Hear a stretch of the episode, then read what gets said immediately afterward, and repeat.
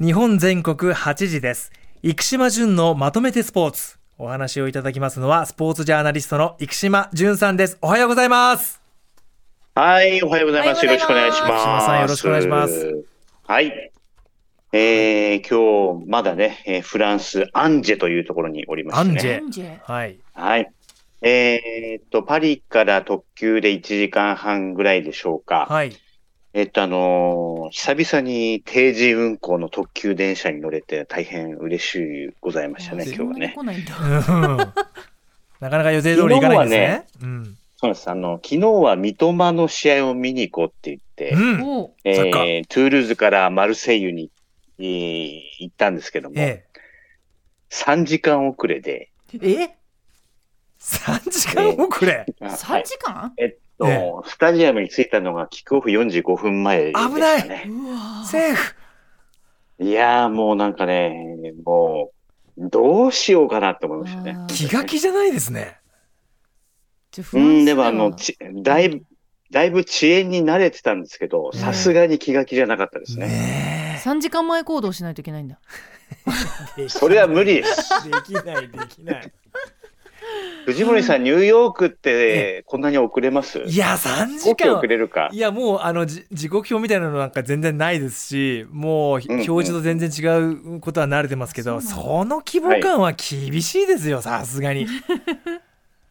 えーっとね、あの、定時運行の確率と、ええ。うん。えー、日本の首位打者の確率打率は同じくらいだ。そんな低っ。へえああ。そうですか大変ですねはいねねそんな中で、ジュンさんまたはい今日も、はい、いろいろお話聞かせてください。はい、お願まずいします。は話題はこちらから。ラグビーワールドカップ明日はアルゼンチン戦。いよいよですね。はい、えーそうですね、本当いよいよですね。うんえーっと、試合会場のナントっていうところはですね、はい。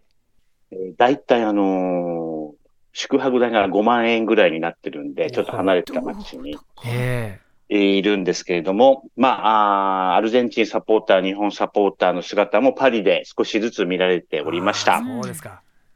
はい、えーで、アルゼンチンなんですけども、先週のチリ戦で先発を11人入れ替えて、59対5で圧勝してました。もうね、びっくり強い。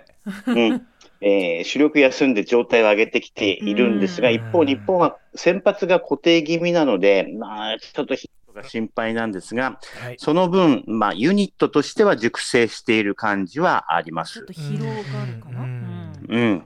で、僕はね、大きく2つ明日、ポイントかなと思ってるんですけども、えー一つは、一つ目は、あーキック、えーハイボールに対してどう対処するかということなんですけども、はい。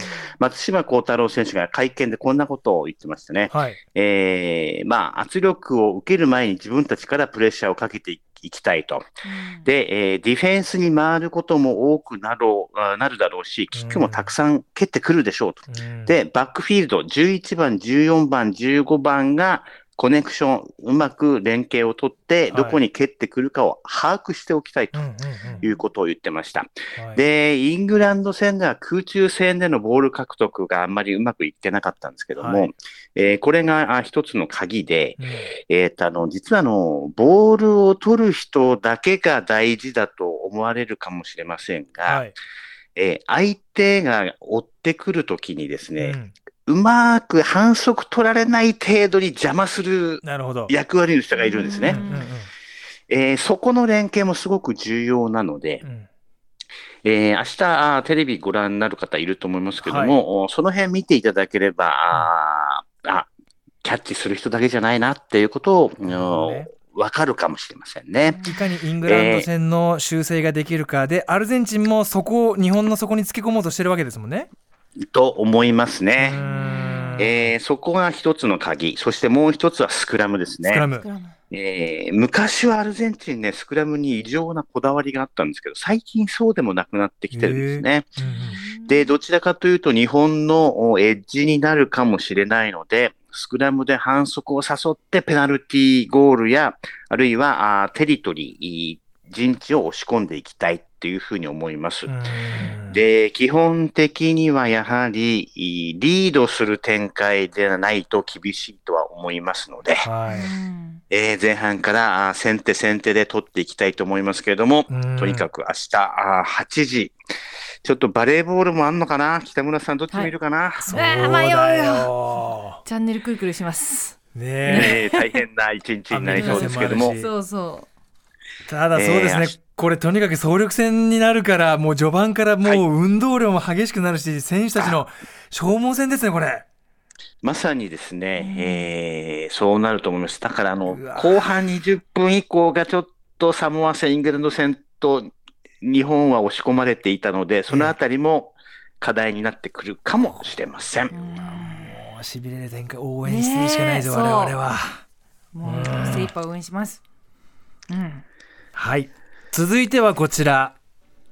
サッカーヨーロッパリーグブライトンの三笘選手を見てきた。いいなあ あのーちょっとこっち来てからね、えサッカー見るようになったんですよ。えうんあの、マルチチャンピオンズリーグっていうチャンネルがあって、えええー語源中継でやってるんですえね。ねそれが、前回おまあ話になってましたよね、それ。はいねそれがすごく面白くて、あ、ええで、いろいろ調べてたら、ブライトンがマルセイユに来るんで、これ行こうと、うんえー思いまして、えーまあ、取材申請が通りまして行ってきました。あで、あのーラグビーと全然違うね、サッカー。うんえっと、ラグビーは、あの、ゴールポスト裏に柵とかネットはないんですけど、サッカーあるんですよ。うんうんうん。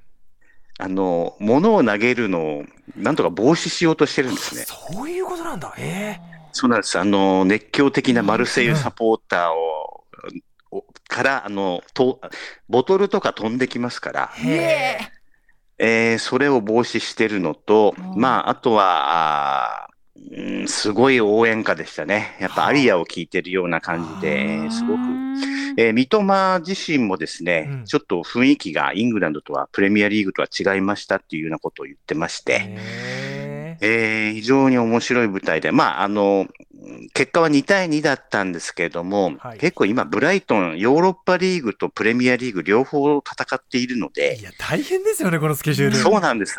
みんな疲れてましたね。うん。で、あの、僕驚いたのが、あの、最近ラグビーの取材ばっかりで、ええ。100キロぐらいの人とばっかり話をしてたわけですよ。ええ三笘が小顔でね、ま あそうですね、シュッとしてね。うんはいそうなんです。ちょっとそのあたりびっくりしましたけれども、ええーこれよ、この後今週末リバプールと戦うんですえね、ブライトンは。いや休む間がない。そうなんですよ。その後日本に戻って国際親善試合13日金曜日カナダ戦があって、だって、ええ13日って、え、来週？再来週？そうです。ねえ、来週だよ、来週。来週ですよ。そうですよ。なんだからあのねめうスケジュールでちゃくちゃ、うわうん大変な仕事をしていると思いました。ですよね。いや、あの、ジュンさん、先日も、あの、私もニュース、すでにニュースの中で、月曜日だったかな、はいプレミアリーグの試合で、前半温存された三笘さんが後半出てきて、いきなり、開始15秒でいきなりゴール決めて、で、さらにまた2ゴールみたいな。そうです。あれ出さざるを得なくなっちゃったんですよね、先手取られて。ああ確か。うん休だから三笘が、そうそうそうそう。そうかそうか休ませらんない。で、活躍しちゃうからい、けっつってますます。そうなんです。いやこれね、あの、日本、10月、11月と国際試合ありますから、ええうんどっちかにしてあげないと潰れちゃうんじゃないかなっ。ていうのは少し感じたりもして、いやー、日本のファンも見たいよ。あ見たいけど。そう、みたいけどね心配は心こ配そうなんですよ。今後、次のワールドカップに向けて、ええそういったマネジメントはすごく大事になってくるだろうなというふうに感じましたね。なるほど。三笘さんの活躍ぶりとコンディションがどうなのかって、そこをね、皆さん注目しながらね、ね見ていきましょうね。さあ、続いてはこちら。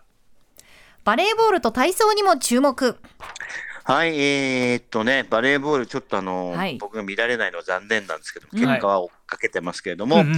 えースロベニア、アメリカと続くと、今日明日。えーもう勝つしかないねっていう感じですね。そうですよ。えー大会前、ブラン監督に話を聞いた時も、うん。まあ、厳しい、厳しい難しい3日間になるというふうな、あ話はあしておりましたけれども、うん。まああのーセルビア戦の様子を見ると、うんかなり日本も調子を上げてきているなという気はしますので、3試合連続ストレート勝ち。えーこれを期待したいですけども、まあ、スロベニア、アメリカも強いぞというところで、さあどうなるかということで、うん。えー本当にラグビーとバレーボール重なっちゃいますね。本当にね。いやもう両方見ようえ両方見る。はい。うん。えーあとヨーロッパ、お隣ベルギーで世界、えー体操の世界選手権行われてましたけれども、はい。まあ日本は団体で優勝、男子団体優勝と、うん。えーグラスゴー大会2015年以来8年ぶり、そしてあとね、えー橋本があ個人総合でも優勝して、えー表彰式でね、非常にあの歴史的な勝利というふうに紹介されていましたのへで、うんえーこれも来年のパリオリンピックに向けて、えー楽しみが増えてきたなということで、えー来週も忙しくなりそうです。そうですね。お体にお気をつけて、にあとはスケジュールですね。移動難しそうですが、はい。はいまたお話聞かせてください。ありがとうございました。日本全国8時です。生島淳のまとめてスポーツお伝えしました。まとめて土曜日